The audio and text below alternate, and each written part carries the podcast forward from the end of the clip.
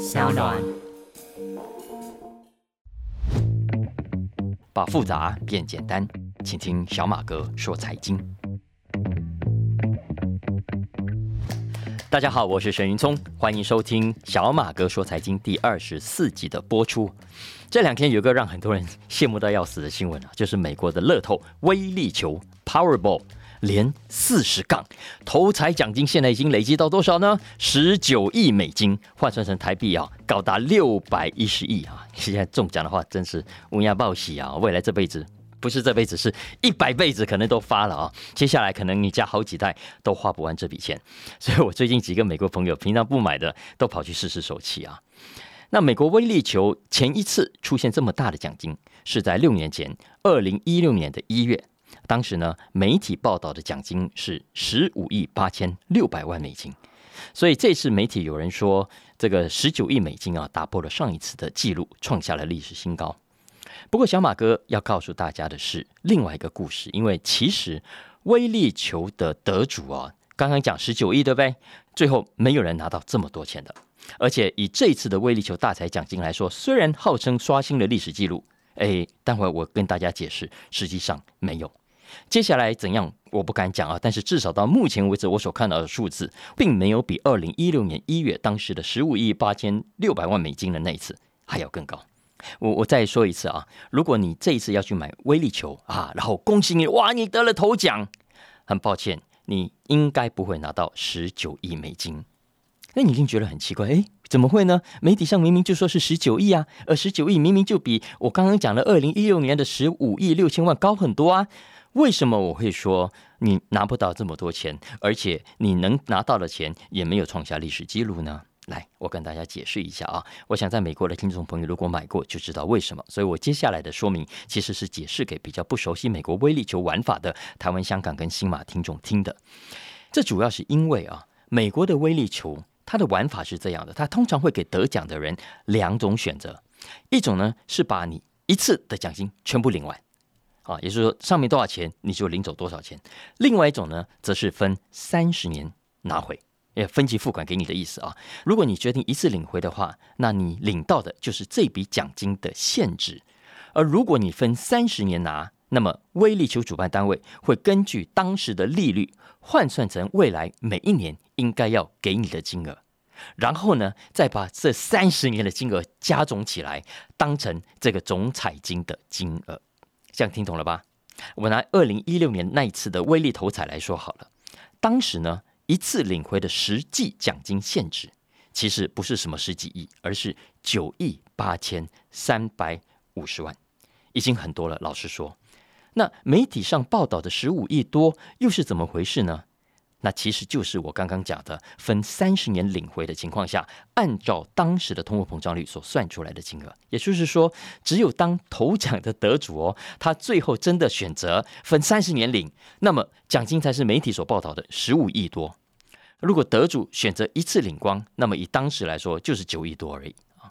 那当年头奖的得主，据我所知有三位，那他们都选择一次领光，才不要分期领的啊。所以意思是说，当年的所谓十五亿。并没有真的人领到十五亿。以这次的威力球情况也是一样，只有当你决定要分三十年拿回，也就是从二零二二年开始，假如你今年中奖的话啊，一直到二零五二年，你的总奖金才是十九亿美金。那如果你今年中奖了之后啊，你选择一次就把它领回的话，那很抱歉，没有十九亿，我看到的数字大概是九亿三千万美金。当然还是很多了啊，但没有十九亿。也就是说，如果是用九亿三千万来说，其实比二零一六年的那一次还要少了五千万美金左右。这就是为什么我刚刚会说，今年的威力球奖金到目前为止，强调下到目前为止哦，并没有超过六年前。所以讲到这里，大家应该懂了，所谓的十九亿其实是累积未来三十年的奖金，并不等于你真的会领到这么多。其实这个情况就好像我们在推估自己未来的退休金一样哈。我想有有算过退休金的都知道，假设呢你预估自己退休第一年的生活费要一百万，我只是举一个例子，一百万。那么在通货膨胀率五趴的情况底下呢，隔年你会变成一百零五万，在第三年你会变成一百一十万啊，然后每年再继续像这样乘上一点零五，那直到三十年后你会得出一个很吓人的天文数字。然后呢，你再把这三十年每一年的金额都加总起来，就是呢你现在要准备的 total 的退。退休金需求有没有觉得很可怕？根本不可能嘛啊！但威力球的奖金就是这样子算出来的。不过讲到这里，大家有没有觉得我刚刚讲的什么地方怪怪的？有没有哪个地方你觉得皱起眉头，好像哪里不太对劲？我想，如果数学好一点的听众一定也发现了，你一定发现了为什么同样分三十年期付款，二零一六年那一次的现值是九亿八千万。哎，最后算出来是十五亿八千六百万，而这一次的限值是九千三百万，还比较少五千万哦。结果会反而更多，累积成十九亿呢？为什么这一次的奖金限值比较少，结果到三十年后反而领的比较多呢？有没有发现这一点？哈，答案就要来谈到最近的通货膨胀跟联准会的利率了。因为我刚刚讲过，三十年后的金额是依据不同时间的利率换算出来的，也就是说。利率越高，算出来的未来金额也越大。六年前，美国的利率还在低档，但是现在联准会升息之后，利率变高了，所以算出来的金额会比较大。也就是说，这一次的威力球会变成十九亿，有一部分的功劳啊，你要感谢联准会主席鲍威尔的升息啊。那我我有看到美国啊，有有人去推算啊，美国现在赌这个的很多。那你如果要分三十年的话，他帮你去问了。第一年呢，你其实不会领到三千万，你只会领到大概两千八百万。当然这是税前了，因为在美国这还要扣百分之三十七的最高税率，也就是说你要把四成捐给政府。然后呢，你每年乘上一点五趴，到了二零五二年那一年，天哪，二零五我也怎么想象？到了那一年，你会领到的奖金的金额是一亿一千万美金，很多对不对？不过其实也要看实际的通货膨胀率。如果呢，到时候的通膨一直维持现在的八趴九趴，甚至更高，那么你到时候的一亿多美金换算成今天的现值，其实比你第一年领到的两千八百万还要来得少，这样懂了吧？其实就是这样而已，说穿了没有什么神奇的秘密啊。总之，我讲这个故事的重点就是提醒大家，不要被媒体上讲的什么十五亿啊、十九亿给误导了。实际上，这些都是媒体上写的数字，很戏剧性的数字而已啊。在美国彩券史上，几乎不会真的有人拿到这么多钱。你想看换作是你就就很容易理解嘛？你觉得你会想分三十年，还是赶快这一大笔钱赶快落袋为安？你当然不要分期啊，当然是把钱全部领回来存在自己户头里比较安全、比较过瘾啊啊！搞不好你自己拿来投资，你会很会投资的话，报酬率还更高呢。不过实际上啦，很残酷的事实上，根据美国很实际的研究，在美国绝大多数的各种乐透的得主，嗯，最后的下场都不怎么好。很多呢，通常在几年之后就把奖金给败光。为什么会这样？因为他们根本不会理财。根本不知道该怎么去保护这么一大笔钱，所以最后呢，不是被自己挥霍掉，就是给别人骗走，落得一场空。啊，讲到一场空啊，现在全世界都在看一个玩鸟的人，看他最后会不会玩到一场空。这个人就是马斯克啊，马斯克用四百四十亿天价买下 Twitter 啊，logo 就是一只鸟，几乎每天都有新闻啊。你看他把 CEO fire 掉了，把财务长 fire 掉了，后来干脆把整个董事会都 fire 掉，剩下他自己一个人。接下来呢？他又要把一半左右的 Twitter 的员工给 fire 掉，所以你感觉上他好像拿着一把机关枪来走进 Twitter 的大楼里，见人就疯狂扫射，把人都几乎扫光了。大家知道吗？其实像他这种风格的 CEO 是非常少见的。换作是你，或者换作是别人，你想想看，你就算是对 Twitter 这家公司的组织再怎么不满，你都绝对不会采取这么戏剧性、这么激烈的手段。我们都说嘛，做生意怎么样？以和为贵，你带领企业要怎么样？要有好榜样，你要展现你的深思熟虑，然后你还要能够调和顶奶啊！你要带领董事会，还要带领员工。那带人要怎么样？要带心啊！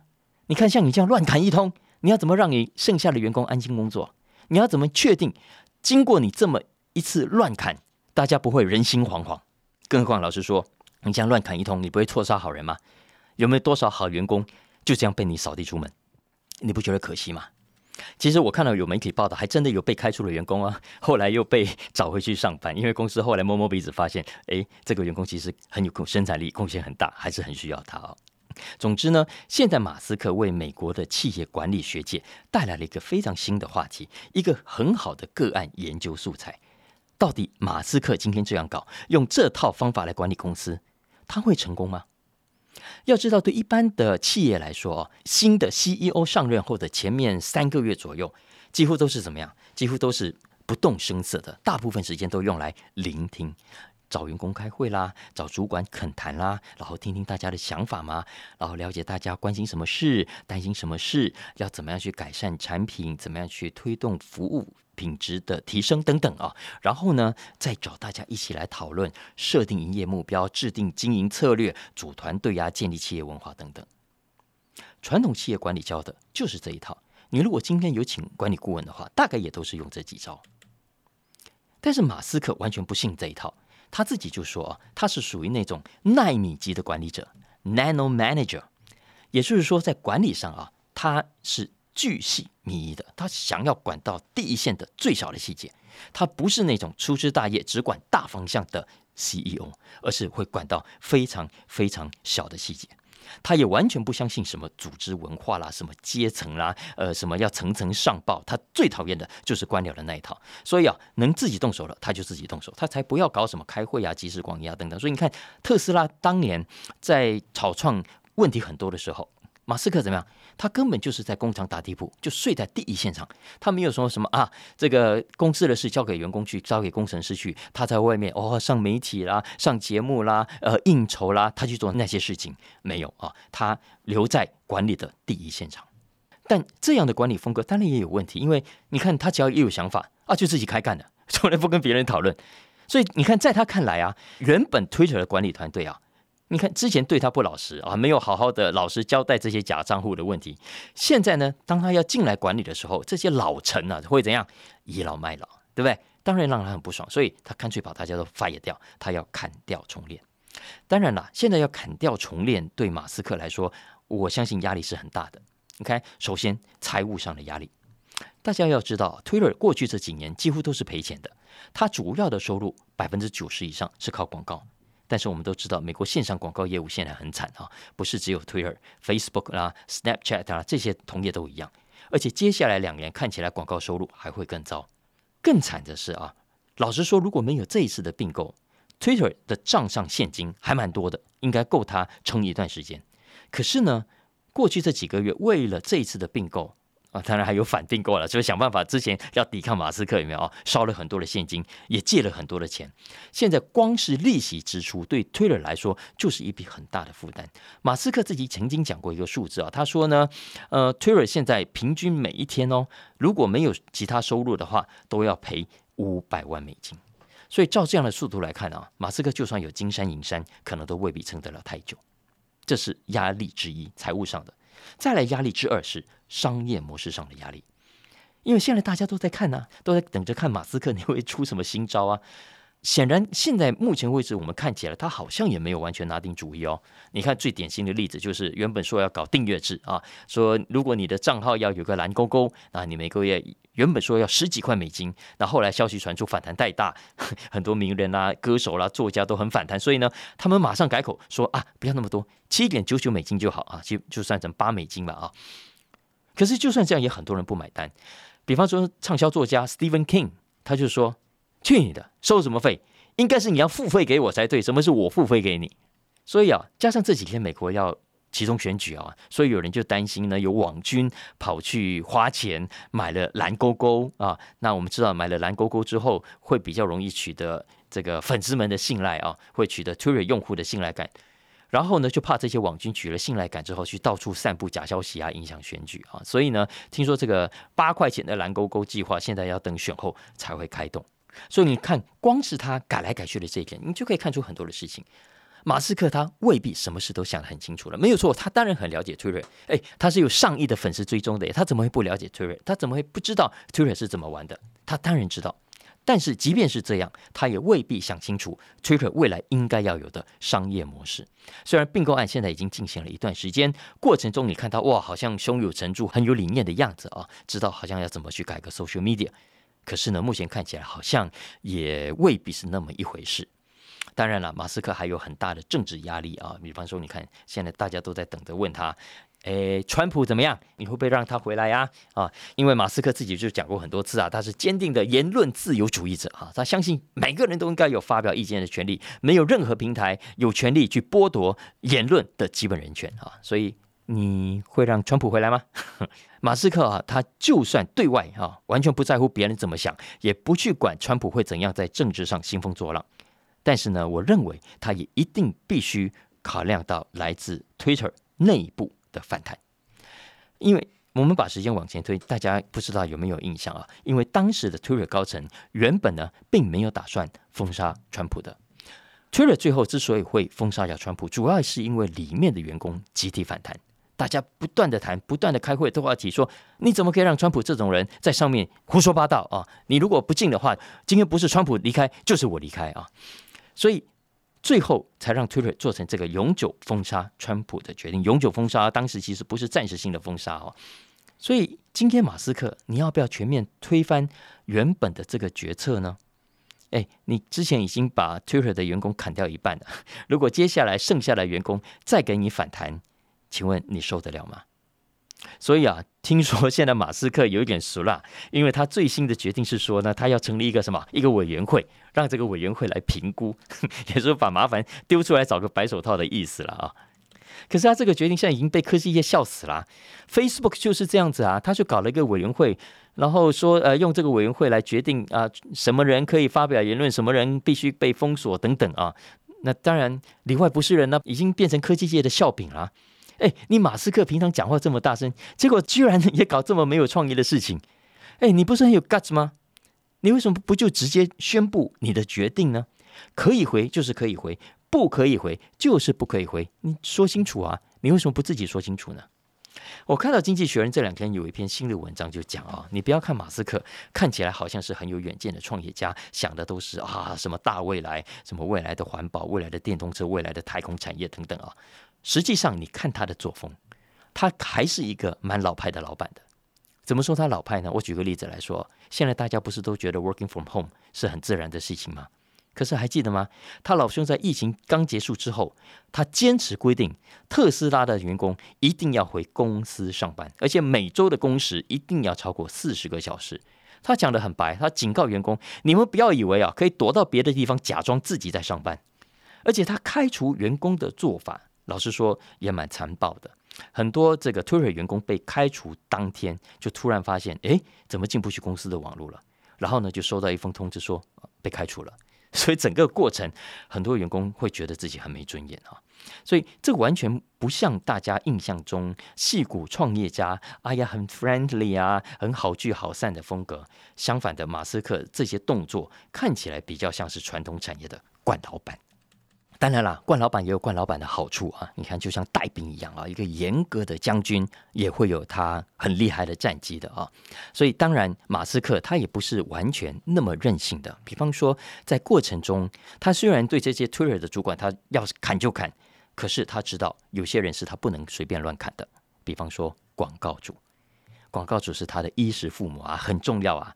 所以呢，马斯克在刚开始的时候，过去这段时间，他也有放下身段哦，亲自打电话给一些大的广告客户，安抚他们，让他们觉得可以继续的安心的在 Twitter 下广告。当然，最后我们还是看到新闻啊，有些广告主不买单的了啊。你看，像 Pfizer 啊等等，现在就暂停了在 Twitter 上的广告。可是还是有很多广告主诶，不太介意马斯克现在这样子搞。而且我觉得马斯克这段期间来有些点子也蛮有意思的啊，比方说我们刚刚讲的那个 Twitter 的使用者要要搞蓝勾勾嘛啊，然后要收费多少才合理？那我们刚刚讲了，在美国要收八块钱美金嘛，七点九九。那这个金额老实说，我觉得对美国人来说负担不算大了啊。可是呢，你放到别的国家就不一定喽。你看八块钱美金换算成台币两百四十块。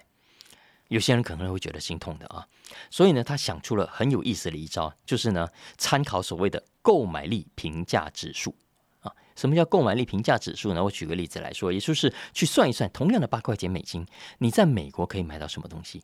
比方说一个汉堡或者一一盒炸鸡好了啊。然后呢，你再去看看这样一样的东西，在别的国家可以卖多少钱？在印度、在日本、在台湾、在韩国可以卖多少钱？比方说，根据国际货币基金啊，这八块钱美金在印度的购买力相当于一百八十七块卢比。所以呢，你在印度如果要申请蓝勾勾，那么你的费用就是一百八十七块卢比，而不是用八块钱美金去兑换卢比的汇率。那按照现在的汇率计算呢，其实一百八十七块卢比啊，只有两块半美金左右。所以也就是说，你在印度买一个蓝勾勾，比在美国买便宜了大概三分之二左右。所以你看，像这样的点子就很有意思，对不对啊？但总之呢，我看到所有的访问啊，马斯克自己是蛮乐观的。他曾经这样子讲哦，他说呢，现在他很忙很累，没有错，好像感觉上很乱。可是他说，将来如果 Twitter 走在正确的路上的时候呢，管理起来会比他原本的 Tesla，会比他原本的 SpaceX 要来的轻松。不过真的吗？Really？将来你管 Twitter 会比管 Tesla、管 SpaceX 要来的轻松吗？有些人是不赞成的啊，因为你要知道，Twitter 跟 Tesla 跟 SpaceX 都不同。Tesla 跟 SpaceX 商业模式其实都是马斯克自己搞起来的，而且未来充满了想象啊。那在这个充满未来想象的产业里面，你的主管、你的员工，老实说，我认为会比较容易齐心协力。可是呢，Twitter 不一样，因为已经是一家老的社群媒体了，而且是一家问题很多、商业模式出了问题的老的社群媒体。他动得了多少？所以据说他平常每个礼拜工作时间已经是七十到八十个钟头啊。那自从买了 Twitter 之后，变成每个礼拜要工作一百二十个小时，可以想象一百二十个小时啊！我不知道这是我看到美国的媒体写的嘛？哈，我不知道真的假的。但如果是真的话，我觉得他未必可以撑太久啊。没有人可以在这种情况下工作的时间太长，撑太长的一段时间啊。所以以他这种个性。哎，我我问大家，你你觉不觉得啊？接下来他会不会有一天发现啊，搞不定 Twitter，算了算了，他两手一摊，拍拍屁股说：“老子不玩了，Twitter 结束吧。”你觉得有没有这种可能？不知道了哈。要知道，其实 Tesla 跟 SpaceX 才是它的大本营，因为太空以及未来的电动车是它。真正念兹在兹的事情啊，尤其是电动车市场，现在已经进入了战国时代。我认为它不可能不回放的。那讲到电动车，我接下来想讲一下，呃，一个大家很久没有谈到的名字，叫做 Sony 啊。那讲到 Sony，大家会想到什么？手机啦、数位相机啦、三 C 产品啦、耳机啦，还有电影啦，有没有等等啊？那其实 Sony 是一家活力非常旺盛的公司。今年年初，Sony 除了原本所擅长的这些产业之外，他也宣布要投入一个新的产业，叫做电动车。哈，搞耳机的、卖相机的、搞三系的，要去卖电动车吗？是的，Sony 决定跟日本的 Honda 汽车合作开发电动车。目前预计呢，会在二零二六年的第一季在美国市场推出它最新款的电动车。不过，我想对科技产业的听众来说，这个消息不会太意外了啊，因为 Sony 对一般人来说，也许就是比较熟悉它的消费性的商品相关的产品啊。但是对于科技产业来说，就知道 Sony 呢其实是 Camera Sensors 啊，也就是我们照相机里面的感测器的领导品牌。现在我们手机上的这个镜头啊，哈，我们的 Image Sensor，Sony 的全球市占率高达百分之四十五。啊，远远把三星抛在后面啊！包括我们用的 Apple 啦，还有 Sony 自己的 Xperia 手机，其实都是采用 Sony 的影像感测器的。那它之所以会投入电动车，主要就是因为它有这么强大的影像感测器。因为我们知道，未来的电动车需要大量的。大量的镜头，尤其电动车的下一步叫做自动驾驶车，每一台车子啊都会有很多很多的相机，需要很多很多的 image sensor 在车上。那这一点其实是 Sony 的强项。当然，你可能会说啊，那未来会不会有这个 Honda、Toyota 的汽车之外，会有 Sony 牌的汽车呢？诶，目前看起来暂时没有啊。目前，呃，根据 Sony 跟 Honda 合资的这家公司的决定呢，未来所推出的这款新的电动车不会叫做 Honda，也不会叫做 Sony。那对 Sony 来说，除了这个 image sensor 之外，半导体也是很重要的一环。因为我们最近不是说台积电要去日本设厂吗？其中一个伙伴就是 Sony。所以未来 Sony 跟 Honda 所合作的电动车，看起来应该就是会用台积电在日本所生产的车用晶片。但是其实 Sony 的野心非常的大，它不只是想要跟 Honda 合作，而是要跟所有的车厂都合作。最近他就宣布哦，放出消息说呢，他打算要跟 Tesla Tesla 来合作啊，也就是把他现在的 Image Sensors 卖给这些电动车厂，而且他希望在二零二五年之前跟全球 Top 二十大当中的十五家来合作。所以你看啊，像 Sony 这个公司啊。稍微年纪大一点的应该有印象。其实对 Sony 来说，这段期间来起起伏伏的。管理学界最多人在讨论的一个案例呢，就是 Sony 原本在一九七零年代、八零年代、九零年代在音乐产业上是领导品牌啊。Sony 的 Walkman 啊，其实在全球非常的畅销，市占率非常的高。但是他没有想到电子跟网络的崛起，所以后来呢就被 Apple 的 iPod。给取代了。后来，他整个随身听的产业，整个产品也因此的崩盘。那这个其实对他来说，当然是很灰头土脸的一件事情。可是呢，大家有没有发现，他还是掌握了非常多的关键技术？所以啊，说你这个故事以后有机会我们再说。我觉得是一个很好的给企业的一个范本。怎么说呢？你想想看，哪一家公司没有挫折？哪一家公司没有丢脸过？哪一家公司的市占率没有被别人去超前过？但是。被别人超前，在形象上灰头土脸，不等于你就会从此一蹶不振。相反的，你如果掌握关键的技术，你有具备你基本的强项，其实刚刚讲的那些丢脸的事情，都有一天淡化在新闻之中。相反的，你会靠着你真正的强项，你继续的把它发扬光大，你就有可能踏入下一个新的产业，赢得下一场的战争。这是说你，我觉得常能给我们的很好的激励。以上就是今天的小马哥说财经，那希望大家喜欢今天的话题，也帮我评分五星，按下订阅。然后很重要的是，帮大家分享给你的亲朋好友啊，一起透过各大 podcast 平台收听。那也欢迎大家到呃 Apple Podcast 的平台上啊，帮我留个言，鼓励更多的人一起来收听。有任何相关的其他需求，也欢迎透过文字栏讯息里面的粉砖跟连接来跟我们互动。下次见喽，拜拜。